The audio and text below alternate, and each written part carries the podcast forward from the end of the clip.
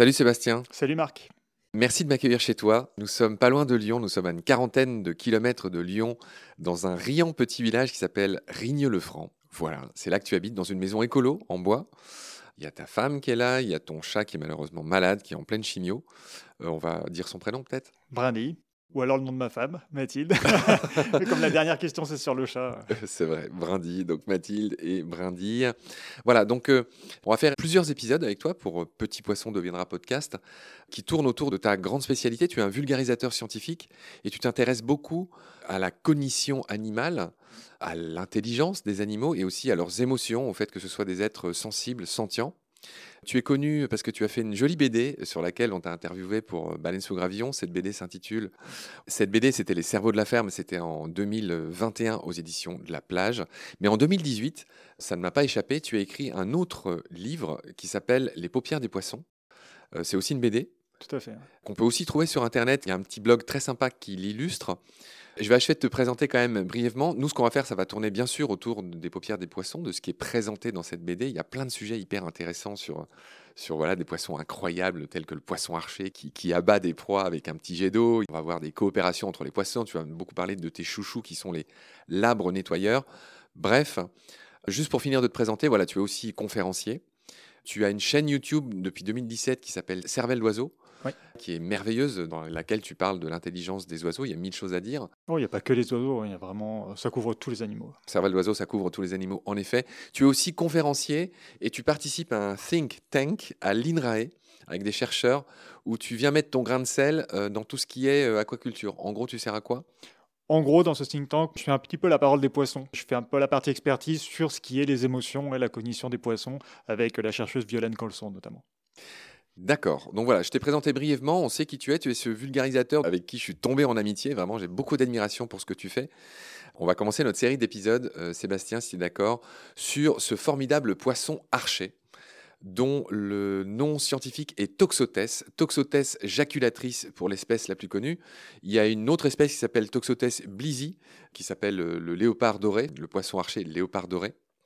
Euh, donc c'est un poisson qui vit euh, dans tout ce qui est Inde, nord de l'Australie, Nouvelle-Guinée, île Salomon, Vanuatu, etc. C'est un poisson qui vit dans des eaux saumâtres, euh, notamment dans les mangroves.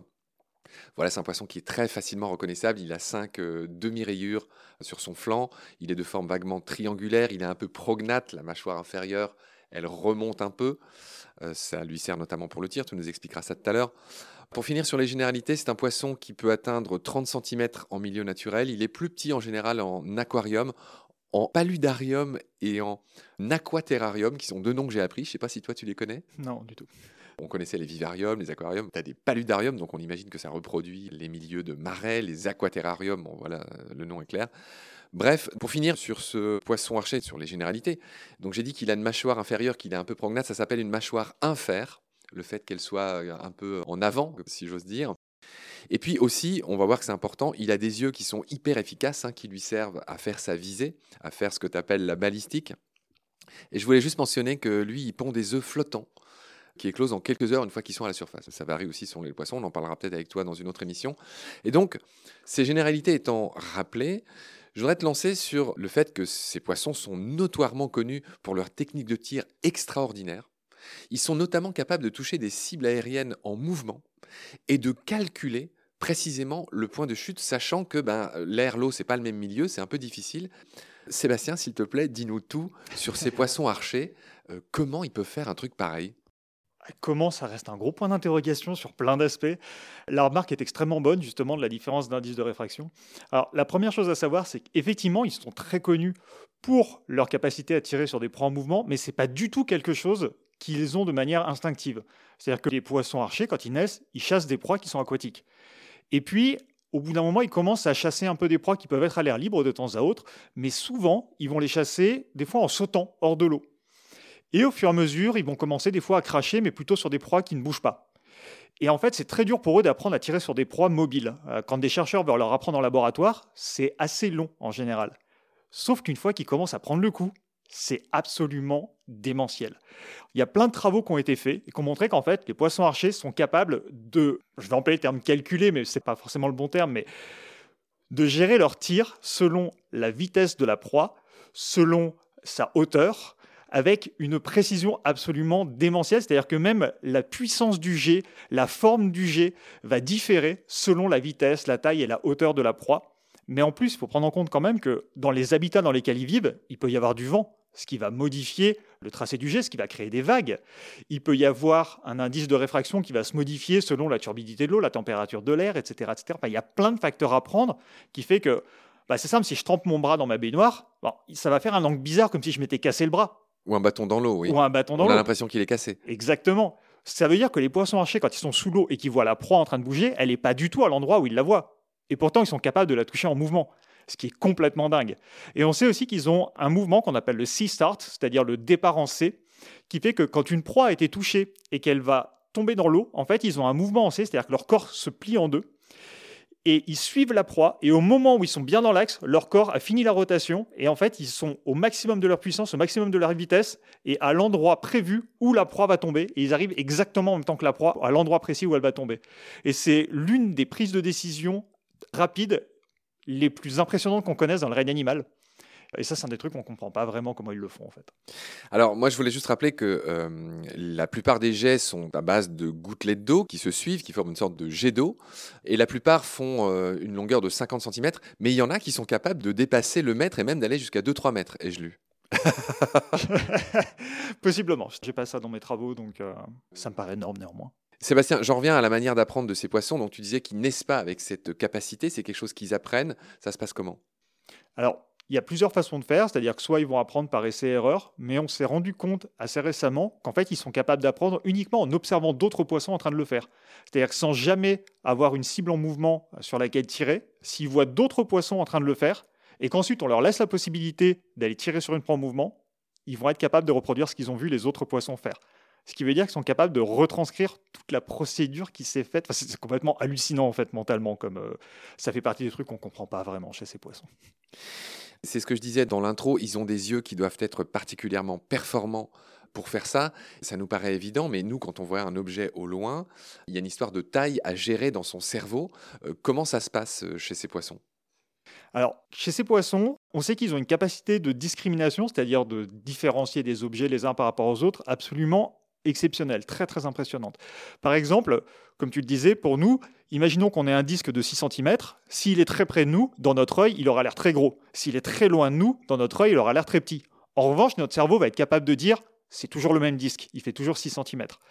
Et bien chez les poissons archers, on a montré que c'était le cas aussi. C'est-à-dire que par exemple, on leur a appris, en mettant des plaques transparentes au-dessus de leur aquarium avec des disques de différentes couleurs et des plaques plus ou moins hautes, qu'il faut toujours cracher sur celle qui fait la même taille. Par exemple, mettons qu'il y en a une de 3 cm qu'on met à 200 mm au-dessus de l'aquarium ou à 800 mm au-dessus de l'aquarium. Elle fait toujours 2 cm, mais dans son œil, elle fera pas la même taille. Et bien lui est toujours capable de tirer sur la bonne, peu importe sa hauteur. Donc on sait qu'ils ont cette espèce de permanence. Mais il y a encore plus dingue, c'est qu'on a démontré qu'ils sont capables de reconnaître des visages humains même si on contrôle plein d'éléments comme la forme du visage, la couleur, la luminosité, ils sont capables d'utiliser des critères comme la position des yeux, du nez, de la bouche, et ils sont même capables de reconnaître un visage humain si on le fait tourner, genre de 45 degrés, 90 degrés, donc de profil. Et ça, c'est un truc, même les primates ont du mal à le faire en fait. Et ces poissons, ils n'ont jamais vu de visage humain. C'est hyper impressionnant en réalité. Effectivement, je pense à ce qu'on appelle la plasticité cérébrale. Ces poissons, c'est un des grands dadas finalement, ont une capacité d'apprendre qui est euh, surprenante. C'est ce qu'on n'a pas arrêté de dire. Bah, c'est ça, c'est que dans leur univers, ils ont besoin d'apprendre tellement de choses visuellement qu'en réalité, ils ont tout un tas de mécanismes d'apprentissage basés sur la vision qui sont manifestement phénoménaux. Seb, est-ce que tu veux ajouter quelque chose sur ces poissons? Est-ce que je mentionnais sur ma dernière question? Ah, peut-être juste, mais très brièvement, il y a des travaux qui sont en train de commencer à sortir sur les aptitudes numériques. Et on est en train de montrer que, comme on l'a fait chez d'autres poissons, ils ont également des aptitudes numériques qui sont non négligeables. Ça veut dire quoi? Ça veut dire qu'ils sont capables de compter? Compter quoi? Alors, euh, dans le cas présent des travaux qui ont été faits, en gros, ce qu'on a fait, c'est qu'on leur a appris à faire la différence entre un groupe de deux points noirs contre un groupe de trois points noirs. Par exemple, ils devaient toujours choisir trois points noirs. Et ensuite, on leur montre soit 3 contre 6, soit 2 contre 6, etc. Et euh, on se rend compte qu'ils sont toujours capables de choisir la réponse qu'on leur a apprise. Si c'était 3, ils vont choisir 3. Ce qui est marrant, c'est que quand on leur montre d'autres quantités, c'est-à-dire par exemple, on leur a appris 2 contre 3, et subitement on leur montre 4 contre 8, et bien ils vont choisir 8. Parce qu'en fait, par défaut, ils prennent la règle relative. C'est-à-dire qu'en gros, ce qui compte pour eux, c'est pas forcément le nombre exact, c'est que c'est le plus grand nombre qui compte. Et donc, en fait, au lieu de fonctionner de manière absolue, c'est la quantité exacte qui est importante. Il fonctionne de manière relative, c'est la plus grande quantité qui est importante. Ouais, ce que tu racontes me rappelle ce que, ce que me disait euh, à ce micro euh, Aurore Averges Weber, qui est très connue pour ses travaux sur euh, l'intelligence des abeilles.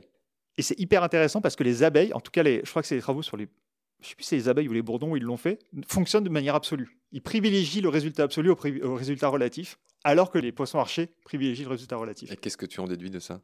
J'en sais rien. non, en fait, ce qu'on peut en déduire, c'est que l'environnement dans lequel ils vivent va induire des besoins qui sont différents. Par exemple, l'aptitude numérique chez les abeilles sera peut-être plus utile pour savoir combien tu vas avoir d'endroits où récupérer du pollen sur une fleur. Alors que chez les poissons, tu auras peut-être plus intérêt à voir là où il y a le plus de camarades vers lesquels aller. Quoi. Seb, je te pose ma dernière question. Tout simplement, est-ce qu'il y a d'autres poissons dans le vaste monde, dans les vastes océans, pourquoi pas dans les rivières, qui font la même chose, qui sont capables de projeter de l'eau euh, dans l'eau ou en dehors de l'eau euh, pour choper des proies?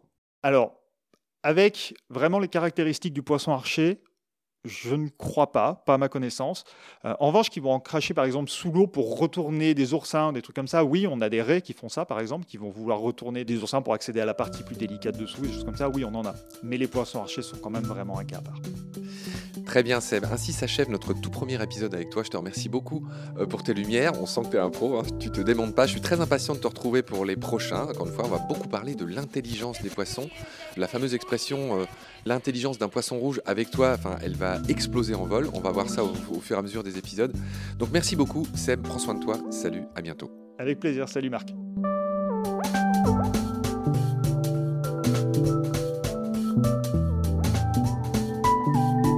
l'océan, c'est la vie. C'est-à-dire que notre vie est intimement liée à la vie de l'océan. Voilà, c'est ça, pour moi, la seule chose qui compte.